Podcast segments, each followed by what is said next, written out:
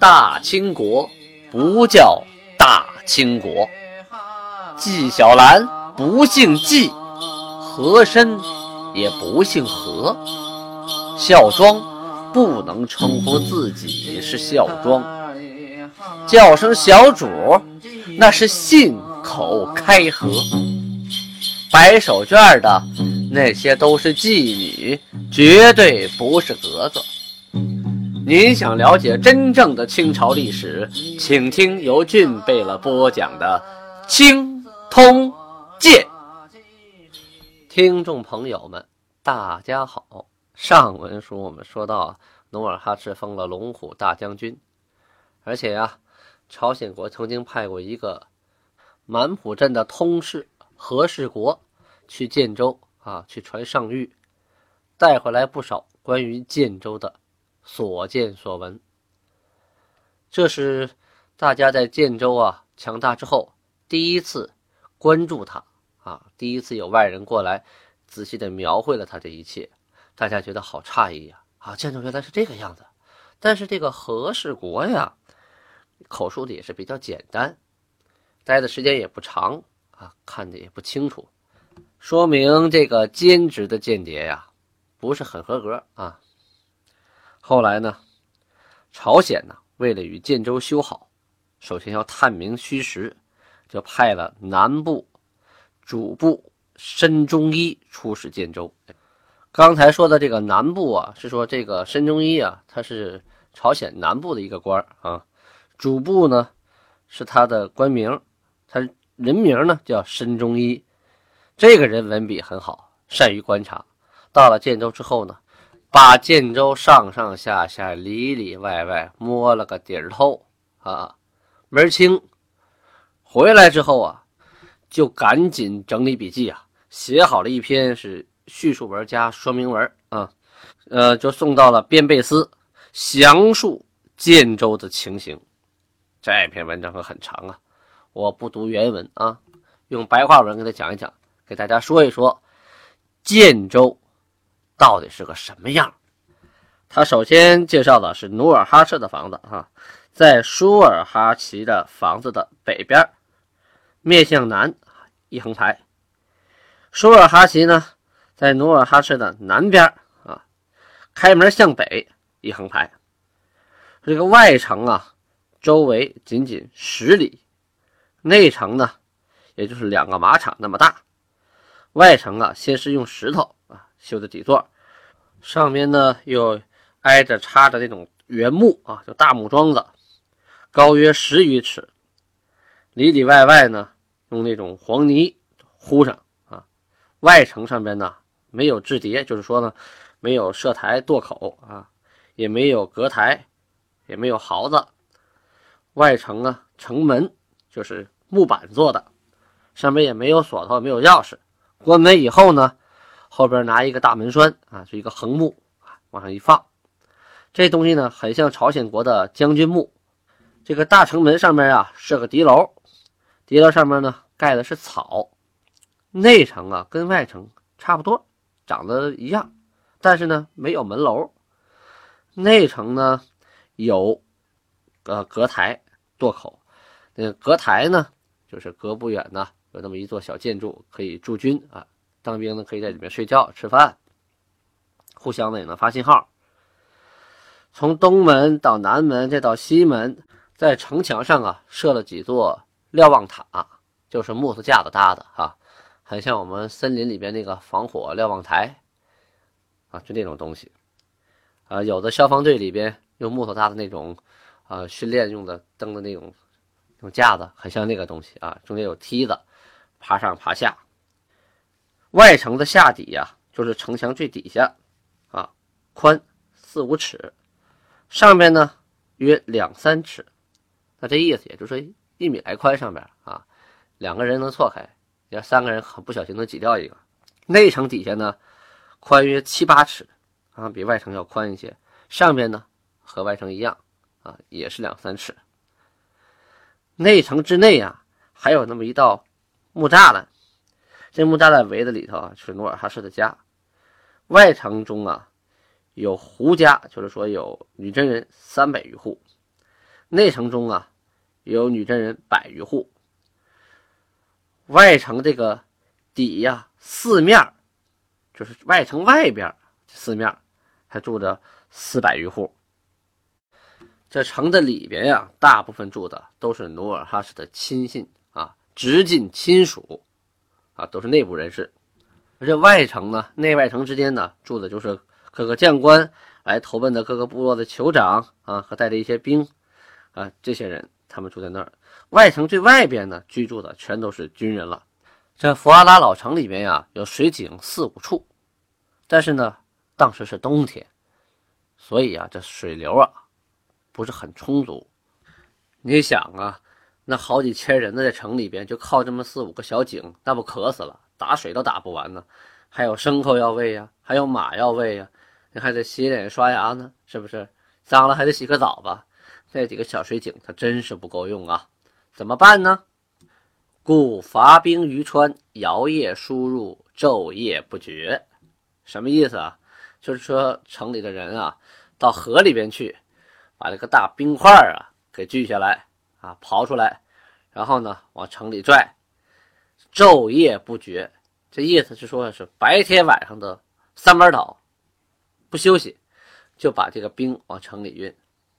他看到这个，呃，努尔哈赤他们建的这个木栅栏呢，很像他们朝鲜国的这个篱笆墙啊，家家户户都有。坚固的地方啊，也就不过两三家，大部分呢。一脚就踹开了，很稀松。当时呢，没有高德地图，没有卫星定位，对吧？呃，当然就不光这个没有啊，就连我们平常说的什么行政区图啊、地理位置图啊，通通的都没有啊。可能呢，通过口传啊，然后想象，根据经验绘制了粗略的那种地图，作为战争啊或者运输啊参考之用。当时记载啊，福阿拉城。西北距离抚顺两天日程，西边距清河一天的日程，西南距离爱阳三日的日程，南边距离新铺指的是新店铺啊四日的日程。他这边说明文里啊还说了，说努尔哈赤啊是统帅诸胡的首领啊，号令进退，说一不二。努尔哈赤的弟弟呢？叫舒尔哈齐，还有一个叫穆尔哈齐的，和他呀是异母，就是同父异母啊。奴酋啊，不胖不瘦，躯干健壮，鼻直而大，面铁而长，啊，就是铁青的脸啊，大长脸，头戴貂皮，上房而眼，房上钉象毛，又以。银造莲花台，台上做人形，亦是于相毛前。这段呢，得解释一下哈。他介绍努尔哈赤说，身材不胖不瘦啊，很健壮，鼻子特别大，直啊，脸是铁青色的，长脸，脑上戴这个貂皮帽啊。说这貂皮帽啊，其实戴的是那个满族的马哈拉暖帽啊，就是用貂皮做的，上面呢有耳眼。你看这个满族的暖帽哈，它很像这个这个火锅一样那样的哈，翻上来个沿儿，然后呢这一圈上边啊，就是钉的这个毛，说说的是象毛，其实啊它不是，它不是说大象的毛啊，是说那种啊动物的皮毛毛皮，比如说水獭呀、雕啊啊这种东西啊，它这个正面呀，营造的莲花台，现在我们看这个努尔哈赤的这个。呃，画像，啊，他戴的那个暖帽前面会有这么一个一个像牌子一样的东西啊，上面呢有个人形，其实啊，那上面是个佛像，还镶的那个珍珠。这个时候啊，说他已经把这个佛像啊，就镶到这个帽子正中间了。啊，如果大家感兴趣呢，仔细看一下清朝十二帝的这个画像，大部分那个皇帝这个帽子前边啊，哎，它都有这么一个牌牌。牌牌上面有一个佛像，一圈呢还有东珠啊，就是珍珠，这就是清朝这个皇帝的龙冠哈帽子啊，它区别于其他各个朝代皇帝的最主要的特点，因为他信佛，所以把佛放在了脑袋正中间啊。这里还可以提到说，满族有好多好多的神话故事，非常有趣啊！我读过几本，像什么《天宫大战》呐，《乌布西奔妈妈》呀，《尼山萨满》呐，里边除了讲着讲了这个萨满教的萨满还有法力之外，还讲了很多的这个汉族神话故事里的神仙啊、鬼怪啊，还有佛祖，还有阎王爷，很有意思，就是感觉好像是不同世界的神哎都拧到了一起。啊，那很好玩，读起来很过瘾，是完全在呃汉族文献里边你是读不到这种，就是说这种想象这种世界，这个神话的世界呢，是由当时女真人的脑子里边哎想象出来的这个神话的世界，和汉族人想出来的，由于文化背景的不同，就有了差异。如果您感兴趣这些神话故事的话啊，我给您推荐。由傅玉光编写的满族传统说部啊，这说部就是像评书一样这个意思，就是传统的神话故事。您可以买一本，也可以买一套。沏上一壶清茶，放上静雅的音乐，享受一下慵懒的下午美好时光。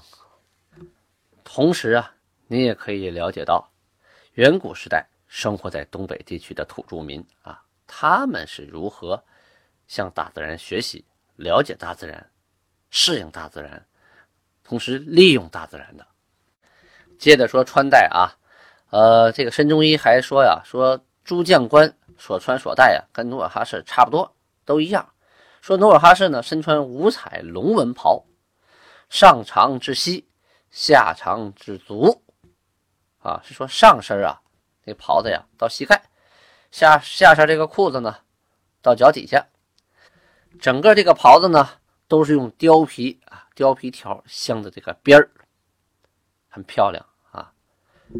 努尔哈赤手下这些将官呢，也有的穿着这个带龙纹的衣服啊，这个衣服边上啊，也有装这个貂皮条的，还有豹皮纹的，还有水獭的、山鼠的啊，都不同啊。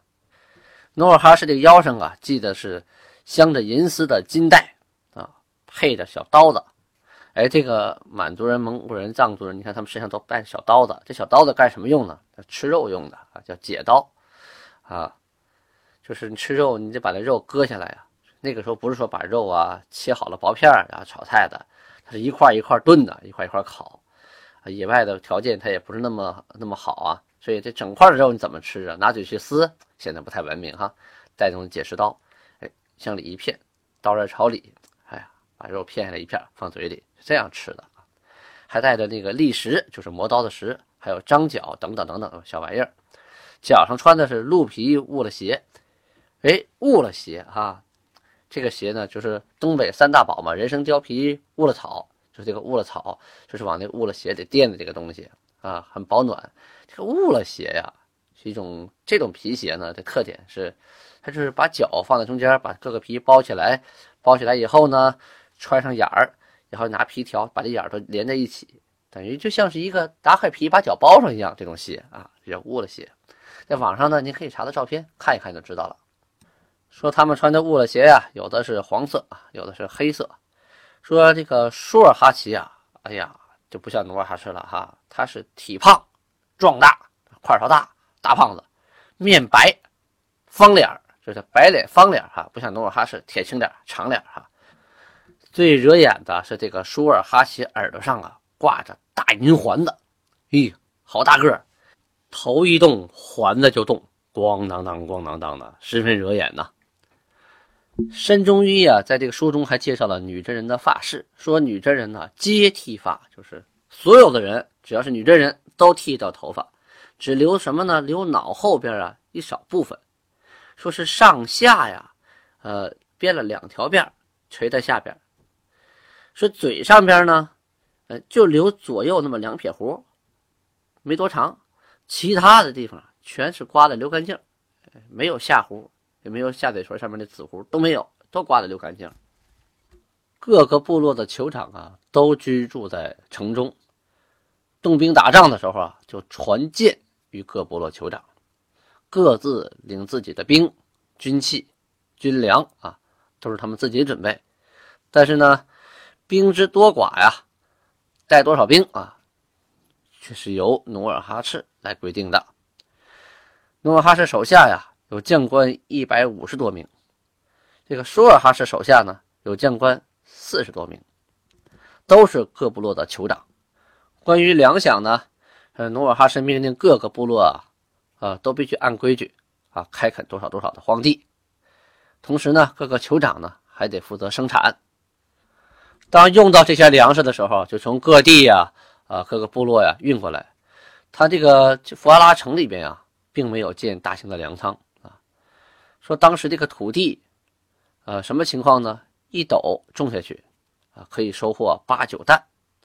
如果贫瘠的地方呢，呃，仅能收获一担。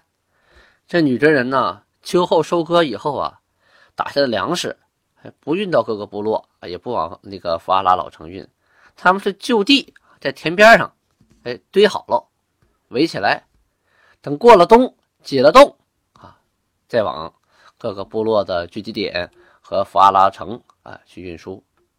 这是一个特点哈，可能跟当时的运输能力呀。生产能力呀，啊，还有这个路不好走啊，还有天气寒冷啊，都有一定关系。这申忠义啊，除了在城里边啊，还往下边走了不少地方。说这女真人呢，都喜欢靠在水边住啊，很少啊有住在山谷里的。他们的家呀，四面都糊上厚厚的泥，就算是着了大火啊，只能把那个顶的草盖子烧掉，这整个墙啊还没事儿，哎，搭个顶，一几天就修好了。家畜呢？有鸡、猪、鹅、鸭、羊、狗、猫等等吧。啊，下面说到啊，刑法，努尔哈赤啊，他不用杖刑啊，遇到有罪的人呢，就以鸣笛剑脱其外衣而射其背。什么意思啊？就是你犯了错啊，我不拿那个大棒子打你哈，那怕你把你打残了，怎么办呢？把外衣扒了，在那站好，后背对着我，用这个鸣笛剑。就这个箭头啊，是个哨啊，过去用指挥打仗用的，放去嗖，它呀不会把人射伤，但是这个用重弓一射打身上，那也是相当的疼啊，关键也挺吓人呐。有人拿箭射你后背，那多恐怖啊！这心理承受能力也得相当强才行啊。你要犯的错多，好就多射你几箭；犯的错轻，就少射几箭。也有呢，呃，不够射箭的啊，就过来。抽大嘴巴子，啪啪啪啪啊，叫打腮之法。这种刑罚呀，很有意思。它不像明朝哈，拿棒子一打，不是残了，那就是废了，第二天就站不起来了啊。你包括你想，我想起了新加坡的鞭刑，几鞭子下去，皮开肉绽，太狠了，第二天就失去生产能力了。这努尔哈赤这个这个剑刑啊，射了几箭，你也受了伤，你也疼了啊。但是呢，第二天你该干活干活，该出去打仗去打仗啊。不影响生产，不影响劳动，不影响战斗。同时啊，这个申中一啊，应该懂女真话，或者是他有向导啊，他还采访了不少女真人。